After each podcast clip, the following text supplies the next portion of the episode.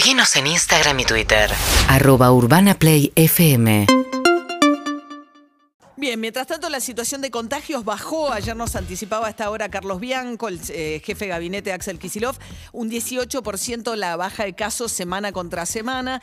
Lo que pasa es que las terapias intensivas tardan más en, eh, en- porque vos ves hoy reflejada la ocupación de terapias intensivas, la situación de hace un par de semanas porque se permanece en terapia intensiva un promedio entre 10 y 17 días por caso que ingresa, con lo cual todavía no ves ese alivio de la baja de casos en las terapias y lo que están buscando que sea más consistente todavía, además más marcada la baja de casos.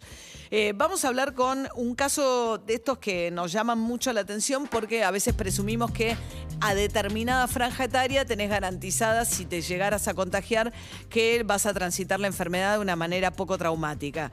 Sol Ferreira es conocida como Sol Despeinada en redes, es médica, tiene 32 años y lleva tres semanas internada en el Hospital Fernández por COVID. Pasó 13 días entubada con asistencia eh, respiratoria. Sol, ¿cómo estás? Ante todo, buen día y gracias por atendernos. Hola, ¿cómo está? Muy, muy, muy, muy buenos días. ¿Cómo Este, estás? Bien, bien acá, recuperando, recuperando masa muscular, porque mi cuerpecito se ha consumido todo mi músculo en estos, en estos días de, de, de intubada, así que ahora viene la recuperación post-COVID, eh, que tiene que ver más bien con, con, con la remodelación neuromuscular que cualquier otra cosa, que es típico, digamos, de cualquier internación, no importa el motivo, de cualquier internación en terapia intensiva, la, la cantidad de días que tuve yo, ¿no? Este, Claro, dicen que por cada plan. día de terapia intensiva, Sol, hay que, no sé si está bien esta estimación, pero es como una semana de recuperación.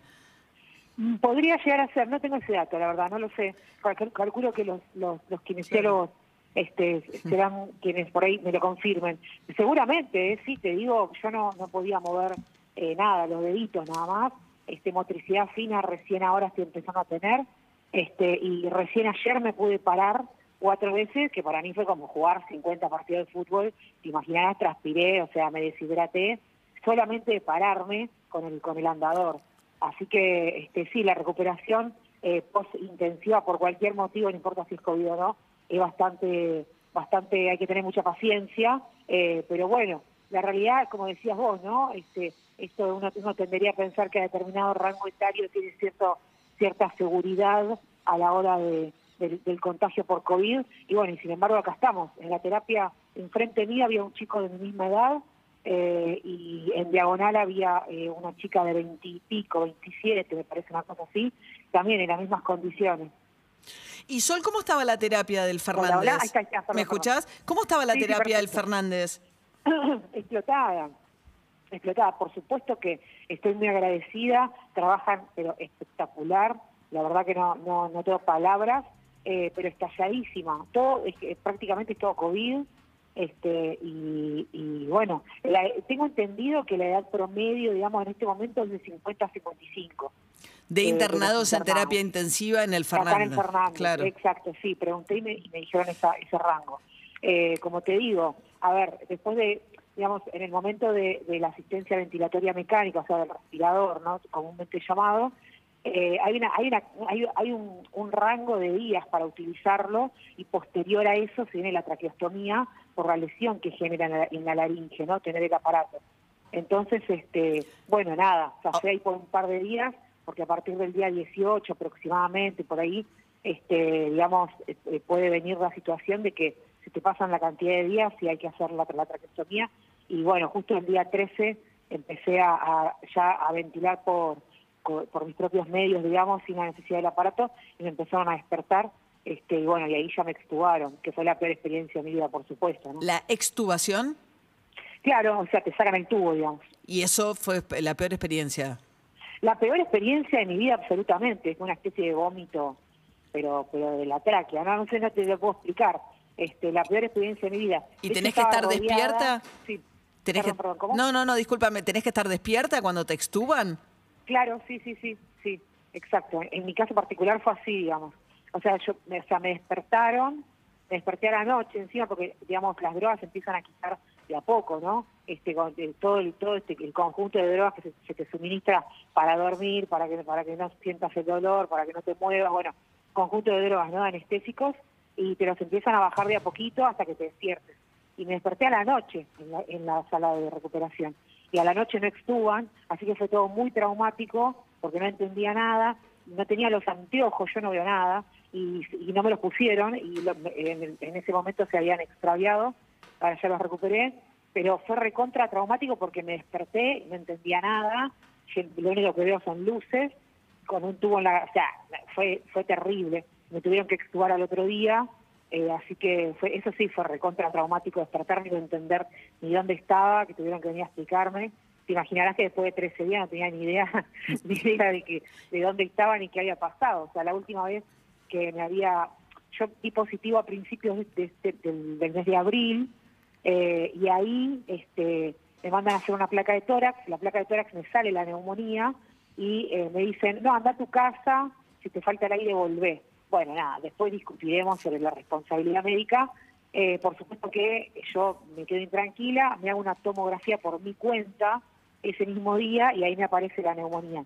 Así que vine al Fernández eh, por recomendación de Florcan y cuando vengo para acá me dicen, bueno, te trajiste el bolsito, ¿no? Yo no lo podía creer. Digo, ¿cómo me voy a quedar internada por COVID si tengo 30 años?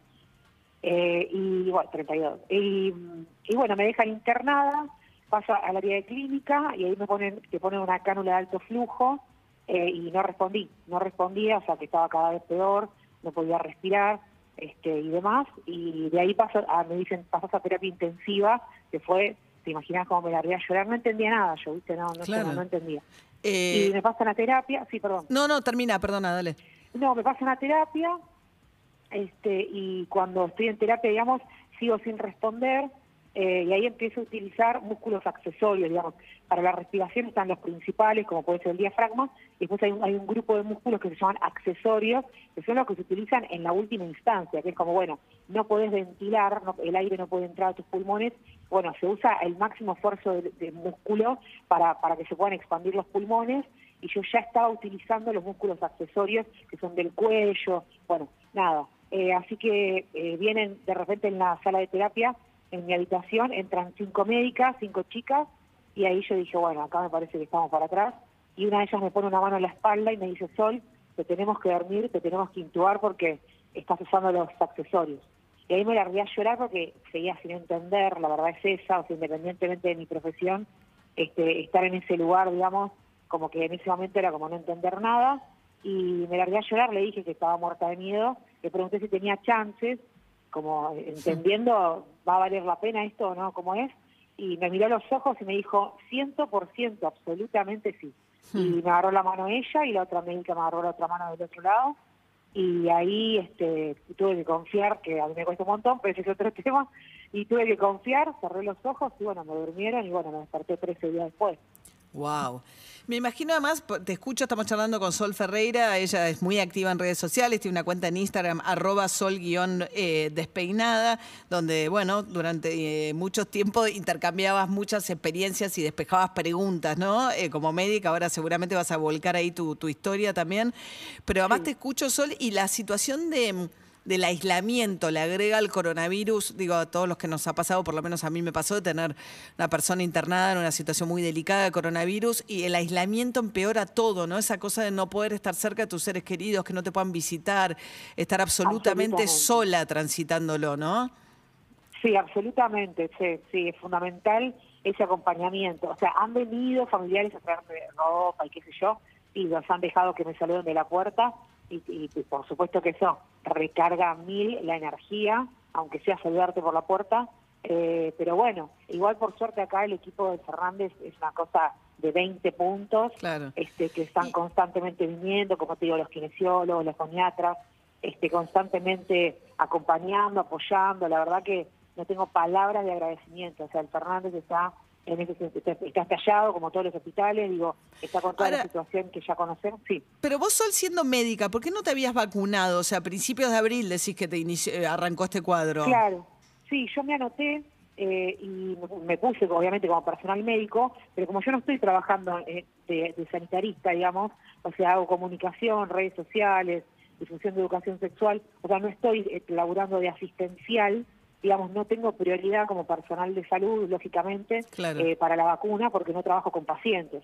Claro. Entonces, este, la verdad que sigo, yo tengo domicilio en provincia, este y todavía no todavía no hice el cambio y me, eh, me anoté en diciembre y todavía no me la todavía no me tocó. No, todavía no tocó. Bien, Sol, Exactamente. Sol Ferreira, Sol despeinada en redes, tiene 32 años. Bueno, lindo escucharte vital, fuerte, animada. eh. María desarrolló una, una terrible adicción. ¿Qué tal? Soy Floral Corta, Sol, ¿cómo andas?